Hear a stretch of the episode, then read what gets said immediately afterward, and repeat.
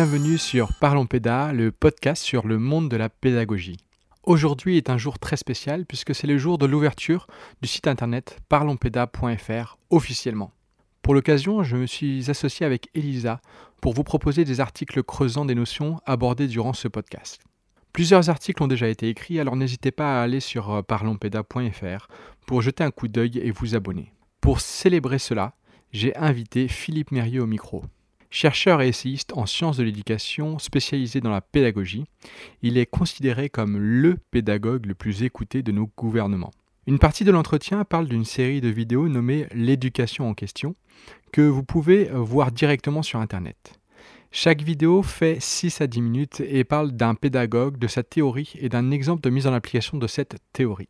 Ces vidéos ont été faites dans les années 90, donc elles datent mais elles sont aussi très intéressantes. Je vous mets donc un lien dans l'article du podcast sur parlonspeda.fr. Sur ce, bonne écoute.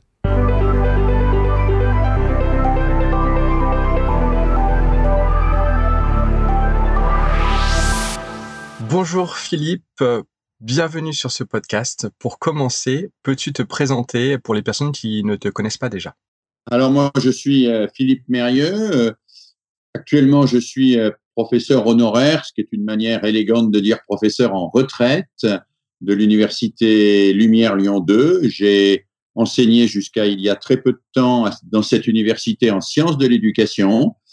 Voilà, j'ai un parcours euh, euh, qui a alterné euh, des responsabilités dans des classes. J'ai enseigné à la fois en terminale, en philosophie, en collège en français. J'ai enseigné dans le premier degré en classe unique.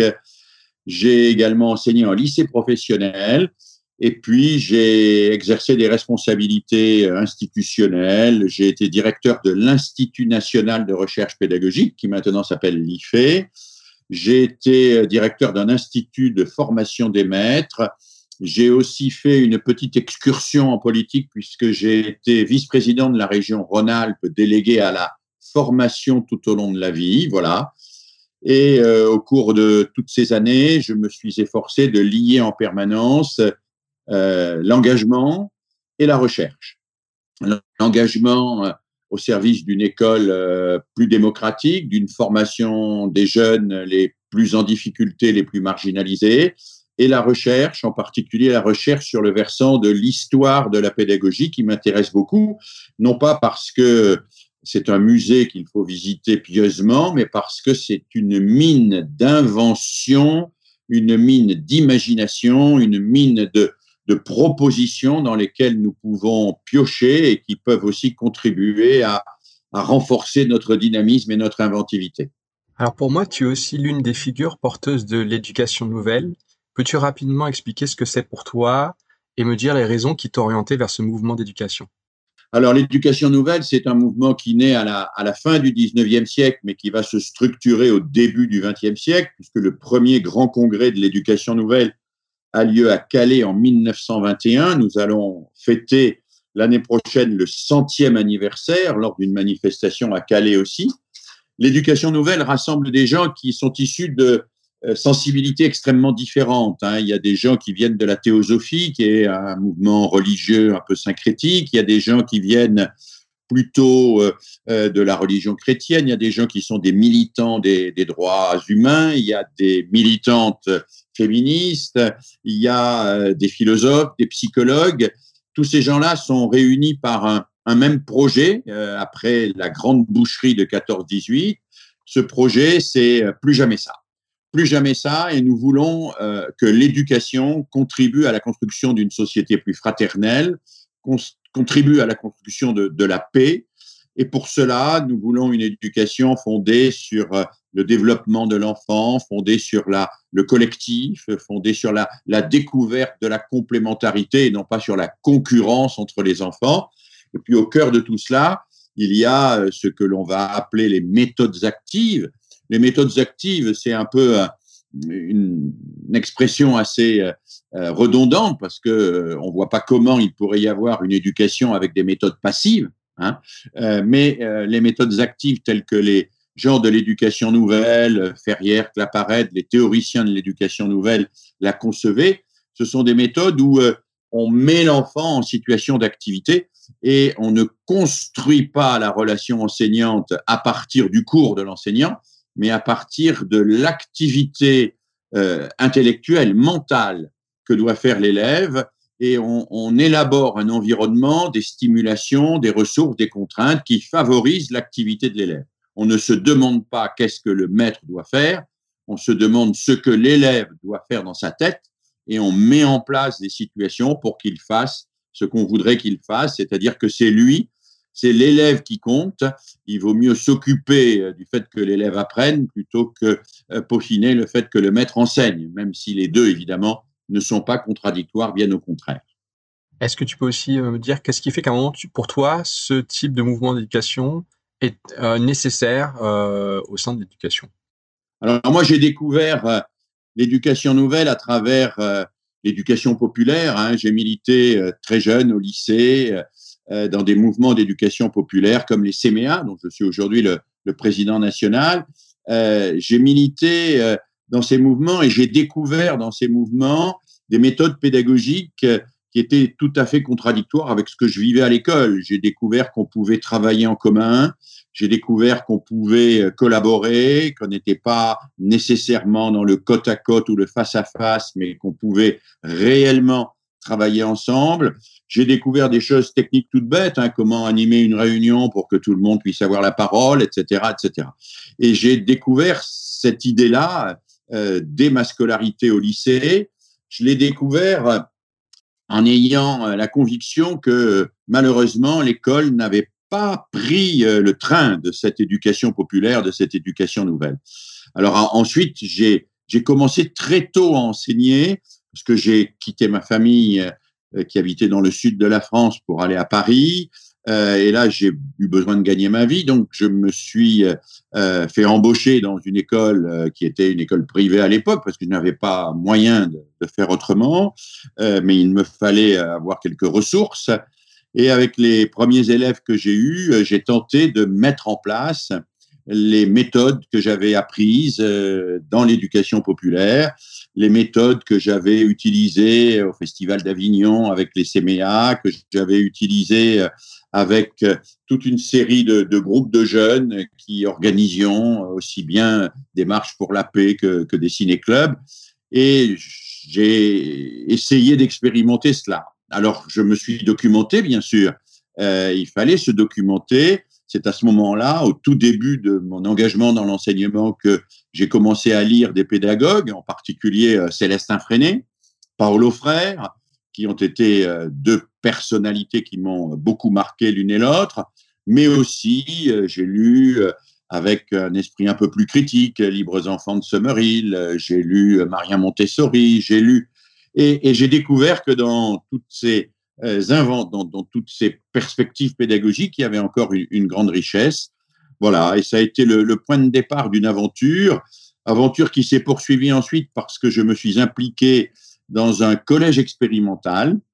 Un collège expérimental, c'était avant 1981. Il existait un statut de collège expérimental qui permettait de déroger aux obligations d'horaire, de programme, etc., à condition que nos élèves soient évalués régulièrement euh, et comparés aux élèves euh, des collèges entre guillemets normaux. Dans ce collège expérimental, nous avons tenté de mettre en place ce que Louis le Grand avait formalisé à l'époque sous le nom de pédagogie différenciée, puisque au sein de ce collège expérimental, euh, notre principe de base, c'était que tous les matins, les élèves choisissaient à la fois euh, les disciplines dans lesquelles ils voulaient travailler, euh, leur nombre d'heures de cours dans ces disciplines, et puis les, professeurs euh, avec lesquels ils, souhaitaient apprendre. L'après-midi était consacré à, des ateliers, euh, en particulier d'expression artistique, etc. Et nous voulions expérimenter là cette idée toute bête et toute simple que les, les élèves d'alors formulaient très simplement en disant il faut beaucoup de chemin pour que tout le monde arrive en haut de la montagne. Tout le monde n'apprend pas de la même manière. Euh, voilà. Et j'ai commencé à, être euh, un peu un chercheur dans ce domaine. J'étais toujours un, praticien d'abord, mais j'ai été poussé à être un chercheur parce que comme ce collège expérimental devait être évalué par une institution universitaire, eh bien, j'ai euh, progressivement travaillé avec le laboratoire de pédagogie expérimentale de l'Université Lyon 2 et son directeur, Guy Avanzini, m'a progressivement sollicité pour intervenir, pour écrire. Et de fil en aiguille, comme cela, je suis devenu petit à petit un, un chercheur tout en restant un praticien, un formateur et quelqu'un qui intervenait le plus souvent possible dans les classes. J'ai eu beaucoup de mal pendant très longtemps à voir la différence entre éducation et pédagogie. donc là, c'est vrai que justement, tu, expliques euh, euh, que tu es dans l'éducation, mais que euh, tu t'es inspiré de pédagogue. Est-ce que tu pourrais un peu rapidement me dire où est-ce que tu vois la différence entre les deux?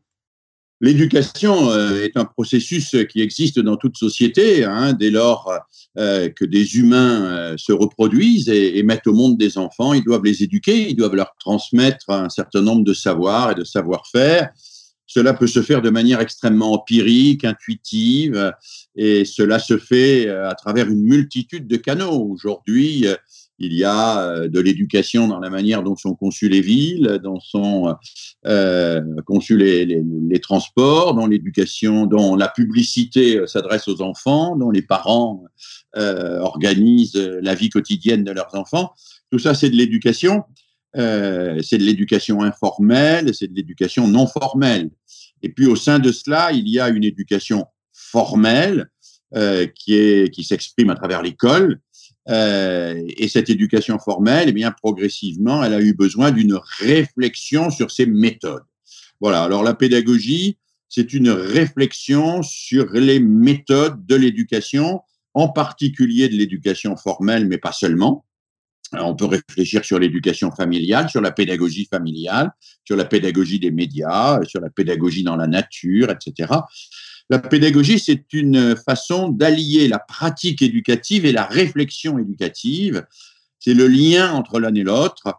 C'est un peu le même rapport entre la médecine et la santé. Euh, tous les humains se sont préoccupés de la santé depuis toujours. Eh bien, la médecine, elle, travaille à partir d'éléments théoriques et en investissant sur le champ pratique, elle est en quelque sorte à la santé ce que la pédagogie est à l'éducation. Tu as fait une série de vidéos qui, euh, qui est nommée euh, l'éducation en question, une 28 vidéos hein, de souvenirs, euh, qui présentent chacun, chacune vidéo présente un, pédagogue et justement une mise en application ou un exemple de mise en application de la théorie de ce pédagogue. Quand on est chercheur, comment on fait ce va-et-vient entre la théorie et la pratique? Comment ça se produit? Est-ce qu'on part de la pratique puis on va vers la théorie? Ou enfin comment ça se passe cet échange entre les deux? Ah, c'est une vraie dialectique. Hein. On va dans les deux sens moi, je me définis d'abord comme un enseignant. Je suis un enseignant, j'ai investi dans ce métier. Et puis, qu'est-ce que j'ai découvert euh, en enseignant? Eh bien, j'ai découvert que les choses n'étaient pas aussi simples que cela, qu'il y avait euh, des élèves qui résistaient à mon enseignement, qui ne voulaient pas apprendre au moment où je voulais, qui ne comprenaient pas ce que je prétendais leur expliquer. Et voilà, et je me suis mis à, chercher comment améliorer ma pratique. Et, et cela m'a amené à améliorer ma pratique. Et chaque fois que j'ai amélioré ma pratique ou que j'ai cherché euh, dans l'histoire de la pédagogie des outils pour améliorer ma pratique, eh ben, cela m'a amené à rebondir vers d'autres théories. Je crois qu'il y a une sorte de mariage de la théorie et de la pratique dans la pédagogie. C'est euh, le grand sociologue Durkheim qui définissait la pédagogie comme une théorie pratique et c'est euh, mon collègue Jean Housset qui a sans doute le mieux travaillé là-dessus, qui explique que la pédagogie, c'est l'enveloppement réciproque de la théorie et de la pratique, en sachant que, que les deux ne peuvent jamais se conjoindre, hein, puisque il y a toujours euh, des difficultés dans la pratique qu'on n'arrive pas à penser sur le plan théorique, et heureusement, ça nous fait progresser. Et puis, il y a toujours euh, des difficultés euh, théoriques qui ne euh, rebondissent pas nécessairement dans, dans la pratique. C'est une dialectique. J'ai écrit un, un, ouvrage, probablement un, des plus difficiles travaux, qui s'appelle La pédagogie entre le dire et le faire, pour expliquer précisément que c'était un aller-retour en permanence entre le dire et le faire, qu'on on disait par exemple, bon ben faut des élèves épanouis. Oui, mais qu'est-ce que ça veut dire épanoui euh, C'est quoi l'épanouissement? Euh, C'est pas laisser les gens se développer n'importe comment et faire n'importe quoi. Euh, et puis alors on se met à chercher quelles sont les conditions, quelles sont les définitions de cela. On dit il faut des élèves autonomes. Oui, mais l'autonomie, c'est quoi? Qu'est-ce que ça veut dire être autonome? Être autonome à quel âge? Sur quoi? Dans quelle activité? Comment on va aider un enfant à accéder à cette autonomie? On dit il faut que les gens travaillent en groupe. Et moi, ça a été euh, un de mes premiers objets de recherche, puisque ma thèse d'État portait précisément sur le travail en groupe des élèves.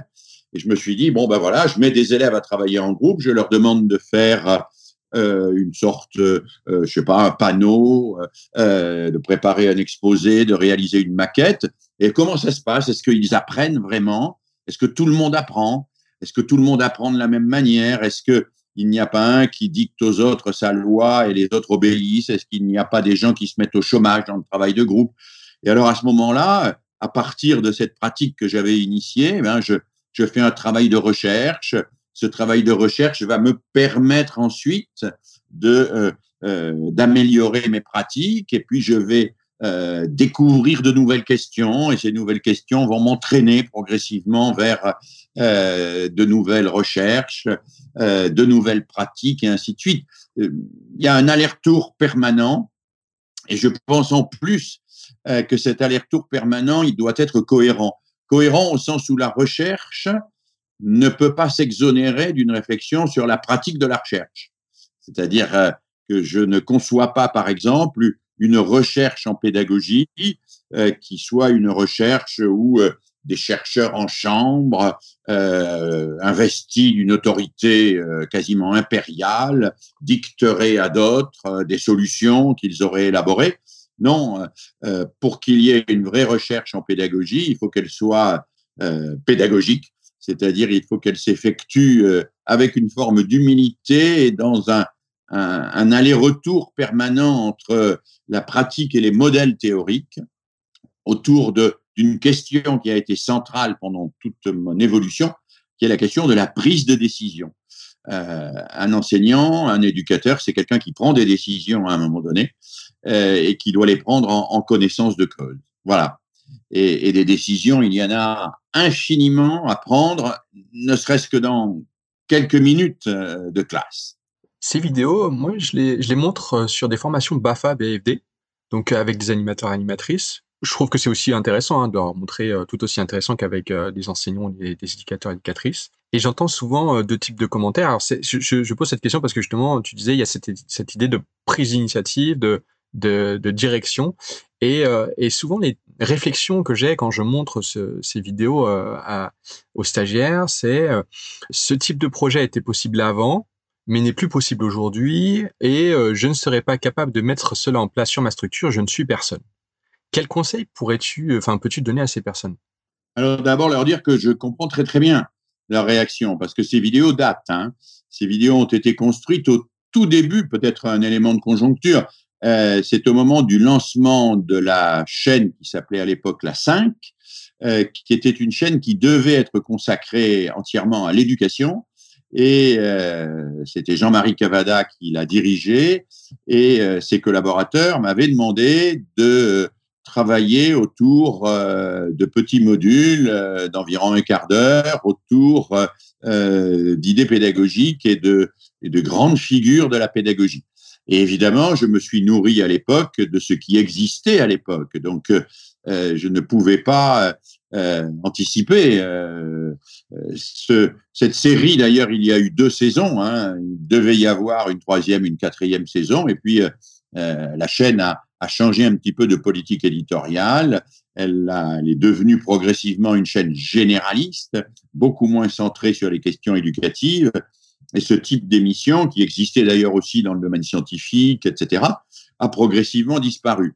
Euh, je le regrette. Et il faudrait, pour bien faire, refaire ces vidéos aujourd'hui, d'abord pour compléter. Il y a toute une série de pédagogues importants qui ne sont pas évoqués, qui étaient prévus et que nous n'avons pas pu faire et puis parce que les exemples qui sont montrés sont évidemment des exemples à resituer dans leur contexte. Hein.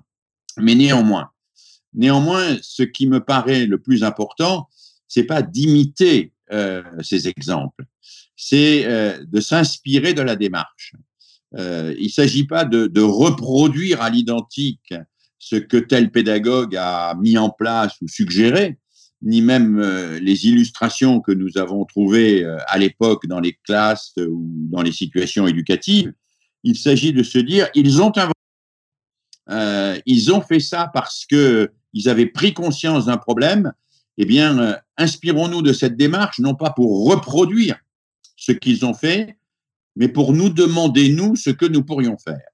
Et c'est vrai, ça peut être aujourd'hui un peu plus compliqué, mais en même temps, il y a des choses nouvelles qui sont apparues. Euh, à l'époque, le numérique était euh, balbutiant, aujourd'hui il est là. Il y a toute une série de nouveaux phénomènes sociologiques, scolaires, des contraintes nouvelles, mais il y a aussi des ressources nouvelles. Et je ne voudrais pas que on soit dans un modèle que j'appelle applicationniste, c'est-à-dire où on applique euh, d'une une recette qui a été proposée, mais où on soit euh, des inventeurs. Voilà. Moi, je voudrais que les, les gens qui regardent encore ces vidéos, et, d'une certaine manière, j'en suis heureux, et en même temps, je me dis qu'il faudrait les renouveler, mais je voudrais qu'ils se disent, nous, nous sommes capables aussi d'inventer des choses, avec des nouvelles contraintes, c'est sûr, mais avec des nouvelles ressources, à condition de s'y mettre un peu à plusieurs, de travailler, euh, et non pas de s'inspirer euh, à la lettre de ce qu'a fait Pestalozzi, mais de se dire si euh, nous étions Pestalozzi avec les contraintes et les ressources d'aujourd'hui, qu'est-ce que nous pourrions imaginer? Et je crois qu'il y a des choses à imaginer, et d'ailleurs, beaucoup de gens imaginent aujourd'hui des choses, il y a une foule d'initiatives, moi, je ne souhaitais qu'une chose, c'était inciter à prendre des initiatives, à créer, à imaginer, beaucoup plus qu'à reproduire. C'était montrer que des choses sont possibles, que des gens l'ont tenté, des gens l'ont fait, et que c'est à nous maintenant de le faire. Nous allons parler un peu plus d'aujourd'hui. Euh, tu as une, théorie pédagogique actuelle, euh, j'imagine. Qu'est-ce qu'elle est, euh, est-ce que tu as un, exemple de comment tu l'as mis en application euh? Je ne sais pas si je peux dire que j'ai une théorie pédagogique. J'ai des convictions pédagogiques qui sont étayées par des connaissances hein, en sciences de mmh l'éducation. Hein, les, connaissances relèvent de la science, les, convictions euh, s'appuient sur des connaissances mais dépassent euh, ces connaissances. Bon, ces convictions, elles sont euh, relativement simples. Hein. Pour moi, euh, il y a deux principes fondamentaux que j'ai euh, travaillé depuis le début de, de mes recherches.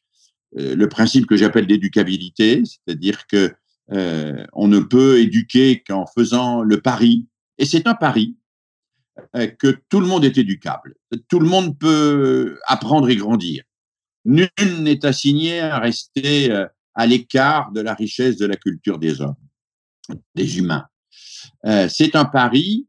C'est pas une certitude scientifique. Hein. Euh, scientifiquement, nous ne savons pas s'il est vrai que tout le monde peut apprendre et grandir. Mais nous devons en faire le pari parce que ce pari-là, c'est un pari qui est notre activité. Et en même temps, euh, nous avons une autre, un autre pilier de la pédagogie à côté de ce principe d'éducabilité qui est le principe de liberté, qui est un principe tout simple aussi, c'est euh, que nous ne pouvons pas euh, apprendre et grandir à la place de quelqu'un. Voilà, je ne peux pas euh, apprendre à nager à la place de quelqu'un, mais je ne peux pas non plus apprendre les mathématiques, la géographie, la mécanique, quoi que ce soit à la place de quelqu'un. Je dois donc faire le pari qu'il peut apprendre, mais je ne peux pas apprendre à sa place. Et donc, qu'est-ce qu'il me reste? Créer des situations, créer des situations sécurisantes, stimulantes, intelligentes, mobilisatrices, qui vont permettre à chacun de se lancer dans l'apprentissage et de construire des savoirs. Voilà. Autour de ces deux postulats, postulat de l'éducabilité, postulat de la liberté, je, développe l'idée que notre travail, c'est de créer des situations pédagogiques qui euh, permettent à tout enfant, à tout élève, à tout adolescent et même à tout adulte de se lancer dans des apprentissages nouveaux. Et euh, si je regarde maintenant au niveau de la nature de ces apprentissages nouveaux, eh bien, je dirais qu'il y a encore deux principes simples pour moi dans ces apprentissages nouveaux, qui sont deux principes essentiels. que nous avons hérité d'ailleurs de, de l'époque des Lumières. Hein. Le premier principe, c'est celui formulé par le philosophe Kant quand on lui demandait précisément qu'est-ce que les Lumières. Kant répondait euh, sapere aude, une formule latine qui veut dire ose penser par toi-même. Hein.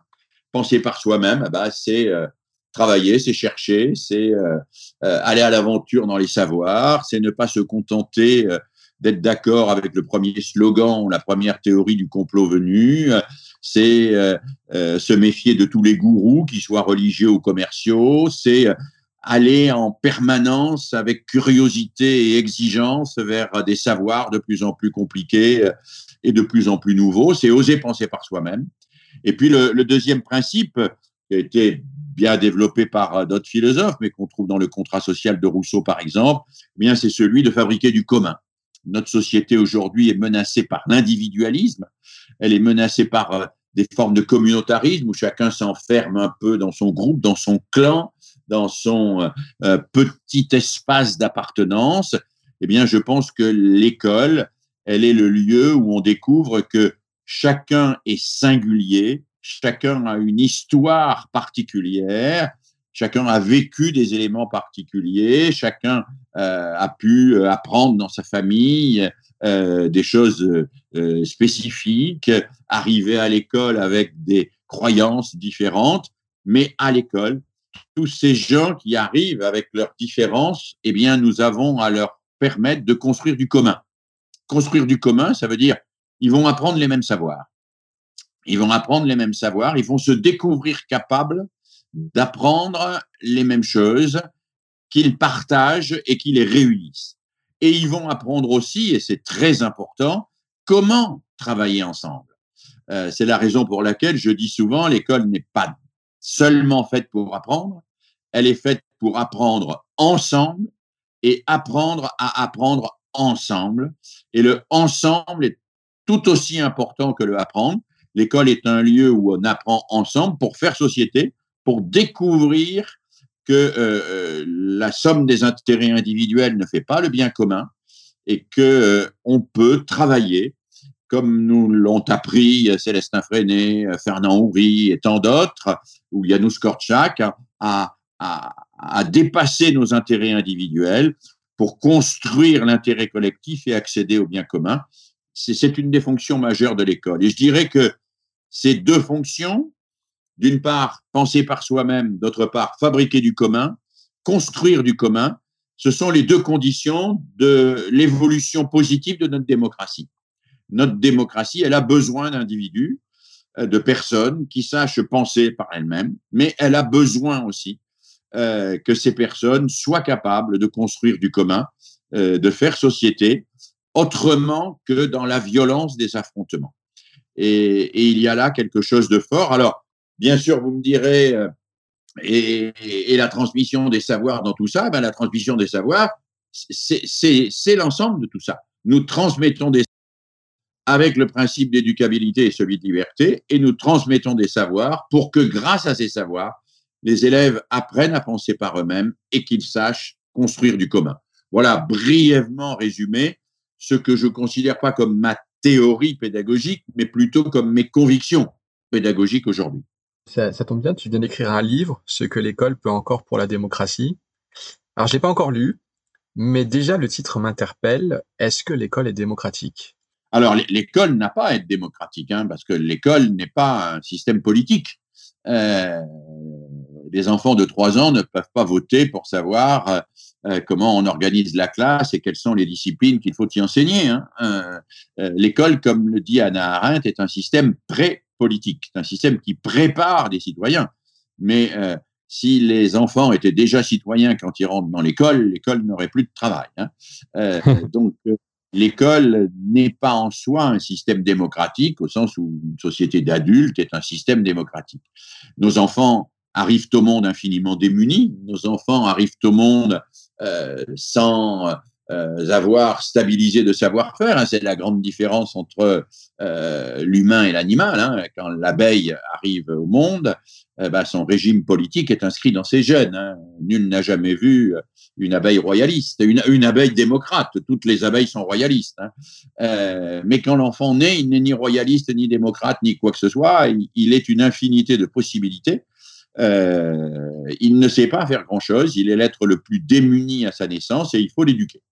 Il faut lui donner, euh, lui transmettre ce qui va lui permettre de penser par lui-même et, de ne pas reproduire à l'infini euh, ce dont il a hérité.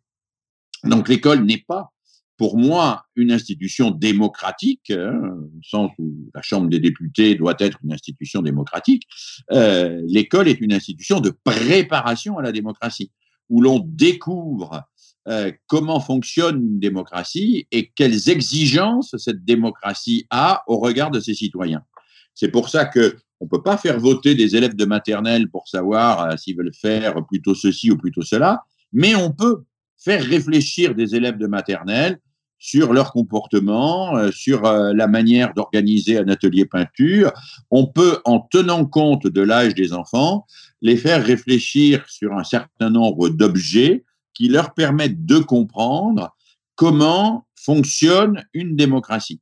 Et puis petit à petit, eh bien, euh, ils parviendront euh, à euh, accéder à ce statut de citoyen. L'objectif étant bien sûr, mais il est loin d'être atteint, me semble-t-il, c'est qu'à la fin de ce qu'on appelle la scolarité obligatoire, eh bien, tous les élèves soient en mesure d'exercer leur citoyenneté.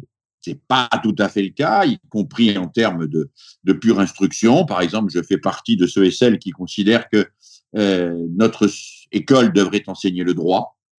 Alors pas de manière magistrale, hein, mais euh, en faisant découvrir les principes du droit. nul ne peut être à la fois jugé parti, nul ne peut se faire justice soi-même. Parce que dans une société laïque, et nous sommes une société laïque, ce n'est plus le catéchisme religieux qui régit les rapports entre les humains, c'est le droit. Et, si on veut former nos élèves à, la démocratie, il faut qu'ils comprennent ces règles fondamentales qui permettent de faire société. Alors les comprennent à partir d'une découverte, bien sûr, et à partir d'une formalisation, à partir d'une réflexion euh, autour de ce qu'ils ont vécu. Je vais euh, poser des questions un peu plus personnelles. Je me demandais comment c'est d'être animateur pédagogique dans les années 70. Ah, alors dans les années 70-80, euh, nous étions dans une toute autre situation qu'aujourd'hui. Euh, on était animateur pédagogique, on était formateur. Moi, j'étais formateur. on vivait un moment de, très grande, de, de, très grands bouleversements le collège unique venait d'être euh, mis en place, mais on voyait bien qu'il ne fonctionnait pas. Euh, il fallait inventer des choses. Hein. Euh, et puis en 81, la gauche est arrivée au pouvoir. Il y a eu un formidable espoir. Il y a eu un ministre qui a été très courageux, qui malheureusement n'est pas resté très longtemps, Alain Savary, qui a mis en place des choses extraordinaires qui a fondé les zones d'éducation prioritaire, qui a fondé ce qu'on appelait les MAFPEN, les missions académiques de formation des personnels de l'éducation nationale. Et la formation continue à l'époque avait une importance considérable. Il faut imaginer que dans les années 81, 84, 85, le directeur de la MAFPEN, qui formait euh, les enseignants et qui était chargé de la formation continue des enseignants dans une académie, était euh, euh, avait le même rang que le recteur. Il n'était pas aux ordres du recteur. Il devait euh, euh, pouvoir proposer des formations qui n'étaient pas simplement l'application des directives ministérielles. Et il y a eu un, mouvement extraordinaire d'accompagnement des enseignants.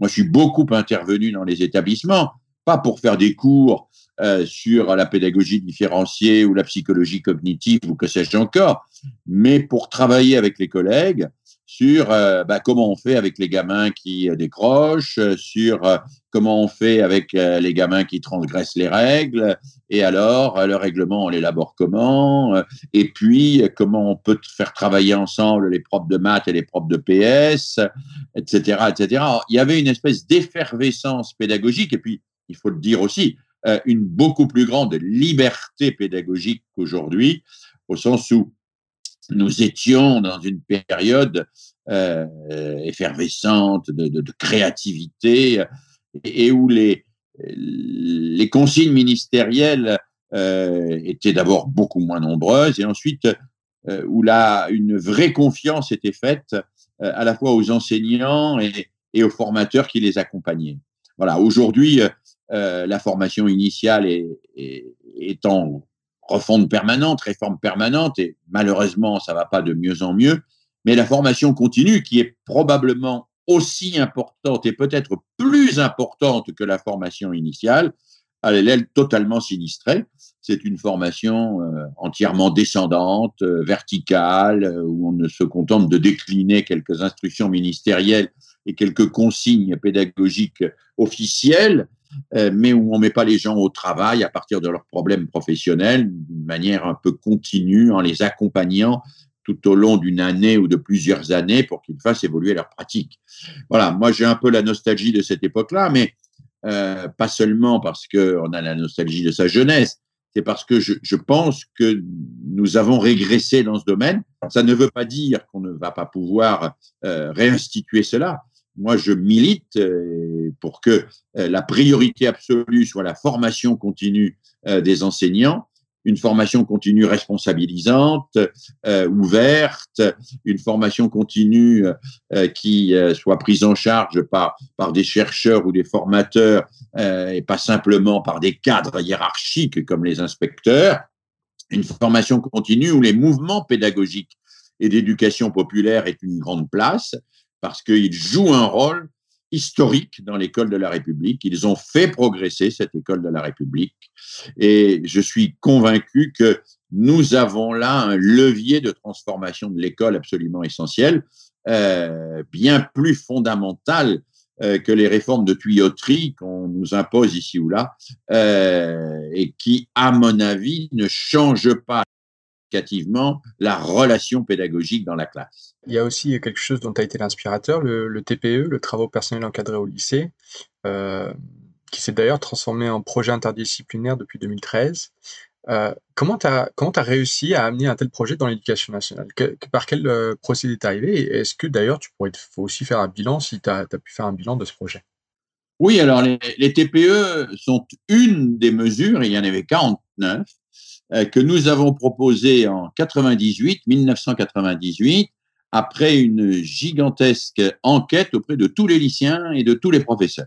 Euh, le ministre m'avait chargé à l'époque, euh, en me donnant une très large autonomie d'ailleurs, euh, d'une consultation.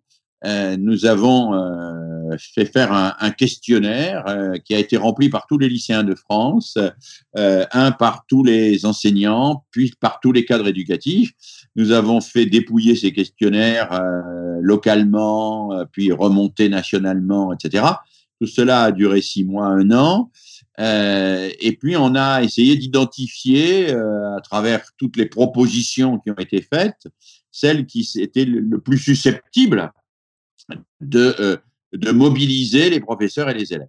Alors, on en a fait 49, hein, donc euh, il y en avait beaucoup. Parmi celles-là, il y en a quelques-unes qui sont passées dans les faits. Hein. Je pense à la mise en place des conseils de vie lycéenne, qui existent toujours, euh, mais il y en a beaucoup qui ont été euh, écartés assez vite, hein, euh, et puis d'autres qui n'ont pas du tout été euh, examinés. Euh, parmi celles qui ont été retenues, il y a les travaux personnels encadrés. Alors, ils n'ont pas été retenus complètement sous la forme que nous avions souhaité, mais c'est un bon levier parce que euh, pour nous, c'était un moyen de sortir euh, d'une pédagogie de la répétition, d'une pédagogie de, euh, de la conformisation pour aller vers une pédagogie du chef-d'œuvre, une pédagogie où, où des élèves travaillent ensemble pour élaborer quelque chose dont ils sont fiers et se mettent en recherche de façon exigeante pour produire quelque chose et le défendre. Et je crois que c'est un bon levier. Alors, nous avons eu euh, des hostilités hein, par rapport à, cette proposition. Euh, au début, euh, certains syndicats enseignants étaient farouchement hostiles à cela. Mais quand Luc Ferry les a supprimés en terminale, les mêmes syndicats sont descendus dans la rue pour protester contre leur suppression. Donc, c'était une victoire posthume, mais une victoire quand même. Et je crois que les TPE, quand j'interroge des lycéens aujourd'hui, eh bien, euh, sont parmi les choses dont ils se souviennent vraiment. C'est-à-dire quand euh, je dis euh, à des lycéens, et euh, Christian Baudelot l'a fait d'une manière plus large dans un ouvrage, quand on dit à des lycéens, quel est votre souvenir, de quoi vous vous souvenez le mieux de ce que vous avez appris et travaillé pendant votre lycée, eh bien, dans 9 cas sur 10, c'est ce qu'ils ont fait en TPE qui citent en premier. Ce qui est quand même, alors je dis pas un gage de réussite, mais ce qui est quand même un indicateur très positif et qui, pour moi, encourage très fortement euh, cela, enfin, ce, type d'initiative. Aller vers euh, des élèves qui cherchent, qui élaborent, euh, qui se dépassent en présentant ou en proposant un, un, un, projet euh, qui était à l'époque un, dossier, mais qui pourrait prendre d'autres formes aujourd'hui avec le numérique. Et c'est quelque chose que, je défends toujours. C'est quelque chose d'ailleurs qu'avant les TPE, j'avais expérimenté sur le brevet euh, avec des élèves de troisième dans des établissements de la vallée du Gier, à côté de Saint-Étienne. Euh, nous leur avions demandé, euh, plutôt que de préparer les épreuves du brevet, de réaliser un dossier sur un métier. Et à l'occasion de ce dossier sur un métier, nous leur avions demandé de travailler euh, euh, l'aspect euh, un peu scientifique avec des calculs mathématiques pour montrer qu'ils les maîtrisaient. Il y avait la mise en page, mais il y avait un texte en langue étrangère, il y avait une exigence sur l'orthographe, etc. Et ça avait très très bien marché d'ailleurs. mais ça fait partie de ces expérimentations qui marcheraient bien euh, qui euh, font l'objet d'évaluations très positives, y compris de l'inspection générale. Et puis une fois que ça a été évalué, on les abandonne parce qu'on dit, bah, ma foi, ça a marché, c'est bien, mais continuons à faire comme avant. Ça, c'est un peu triste euh, dans le fonctionnement général de l'éducation nationale. On arrive sur la fin de cet entretien. Est-ce que tu as un livre à conseiller? Alors, un livre à conseiller qui m'a beaucoup marqué, il y en a de nombreux. Peut-être le premier que je souhaiterais que tous les enseignants lisent, c'est un tout petit ouvrage de Fernand Deligny qui s'appelle Graines de crapule. Euh, Graines de crapule est un ouvrage d'une grande lucidité, euh, écrit par Fernand Deligny après qu'il ait euh, mis en place euh, ce qu'il appelait la grande cordée, c'est-à-dire une, institution, une association qui, qui était destinée aux enfants un peu décrocheurs, un peu décrochés plus exactement, et qui était en, en, errance et avec lesquels il a, il, a travaillé. Certains étaient délinquants, d'autres étaient en, en, grand retard scolaire. C'est un petit livre très simple qui est constitué d'aphorismes ou de petites histoires, qui est d'une lecture absolument euh, évidente, c'est d'une clarté totale, et en même temps, chacun des éléments fait profondément réfléchir sur euh, ce que c'est que l'acte pédagogique et la relation pédagogique. Ça, c'est fondamental. Ensuite, euh, probablement euh, un deuxième livre qui serait Les invariants pédagogiques de Freinet, euh, parce qu'il y a là, même si on peut débattre de tel ou tel, un certain nombre de choses qui restent à mes yeux fondamentales. Et j'ajouterais, mais malheureusement ce livre n'est plus disponible en français, un livre qui s'appelle Pédagogie des opprimés de Paulo Freire, un grand pédagogue brésilien qui a été mis au banc, euh, qui est décédé sûr depuis plusieurs années, mais dont les œuvres ont été mis au banc par Jair Bolsonaro quand il a pris la, euh, présidence du Brésil. Euh, elles sont interdites aujourd'hui au Brésil et toutes les institutions qui portaient le nom de Paulo Freire ont été débaptisées. Euh, Paulo Freire est un, est un grand, grand pédagogue. C'est celui qui a dénoncé ce qu'il appelait la pédagogie bancaire, c'est-à-dire une pédagogie qui euh, se contente de, de, de, de, transmettre des choses qu'on rend le jour de l'examen euh, et, pour lesquelles on est payé euh, dans une relation qui n'est ni une relation d'émancipation individuelle, ni une relation de construction du commun. Voilà euh, trois ouvrages, mais il y en a beaucoup d'autres, évidemment, et, beaucoup d'autres très importants. J'ai essayé sur mon site d'identifier les, les ouvrages phares et les textes phares de l'histoire de la pédagogie. Euh, si j'avais à conclure, je dirais relisez, relisez le dictionnaire de pédagogie et d'instruction primaire de Ferdinand Buisson, dirigé par Ferdinand Buisson. Avec mon collègue Patrick Dubois, nous en avons fait une réédition récemment dans la collection Bouquins. Elle n'est pas complète parce que le dictionnaire de pédagogie et d'instruction primaire qui a été publié de 1879 à 1911 est absolument gigantesque, mais on a choisi les, plus beaux articles de ce dictionnaire. Et vous trouverez dans ce dictionnaire euh, écrit, rédigé par les fondateurs de l'école de la République, des propos qui sont formidablement euh, d'actualité, tout à fait paradoxalement, et, qui sont susceptibles de nous aider à, à faire face aux, aux défis d'aujourd'hui. Oui, alors, euh, relisant Ferdinand Buisson, euh, aujourd'hui où l'on parle tant des valeurs de la République, revenons euh, aux sources fondamentales de ceux, et c'était des grands, euh, qui ont porté les valeurs de la République et créé l'école publique. Merci beaucoup Philippe. Merci d'avoir écouté ce podcast. Pour retrouver Philippe Mérieux, vous pouvez aller sur son site internet mérieux.com et en profiter pour avoir un aperçu de son nouveau livre. Je vous mets le lien de son site dans l'article sur parlonspeda.fr. Si vous m'écoutez encore, c'est que vous avez sûrement aimé ce podcast. Alors, comme d'hab, on en profite pour mettre un avis 5 étoiles sur iTunes Podcast. À dans deux semaines!